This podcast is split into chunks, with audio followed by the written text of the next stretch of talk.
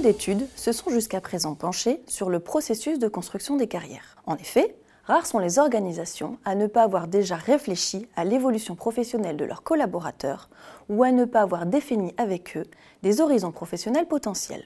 Comment alors étudier le processus de construction des carrières? Comment ces évolutions professionnelles ont été définies et quelles étaient les forces en présence? Le secteur humanitaire est un secteur intéressant pour répondre à ces questions. Ce secteur reposait initialement sur des bénévoles entrant et sortant au gré de leurs engagements et n'attendant rien en matière d'évolution professionnelle. Mais aujourd'hui, il est en pleine mutation. Les missions sont de plus en plus complexes et les terrains dits sensibles se multiplient. Les ONG cherchent donc à fidéliser leurs bénévoles en leur proposant des contrats de travail, CDD ou CDI. Et qui dit contrat de travail dit carrière. Comment se construisent les carrières dans le secteur humanitaire?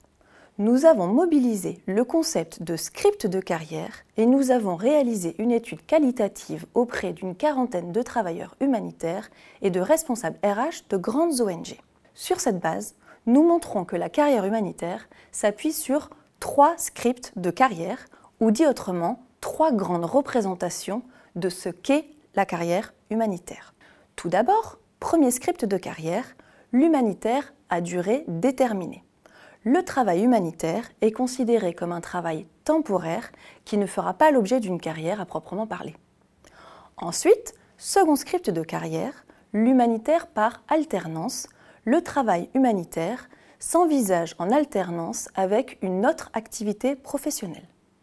Enfin, troisième et dernier script de carrière, l'humanitaire professionnel le secteur humanitaire est un secteur d'activité comme un autre dans lequel il est possible de faire carrière. On le voit, ces scripts proposent des visions très différentes de ce qu'est une carrière humanitaire et sous-tendent des pratiques RH parfois antinomiques en matière de gestion des carrières. Pendant longtemps, le script de l'humanitaire à durée déterminée, le premier script donc, était communément partagé par les travailleurs humanitaires et les responsables RH d'ONG. Mais il tend aujourd'hui à devenir minoritaire au profit du troisième script, celui de l'humanitaire professionnel.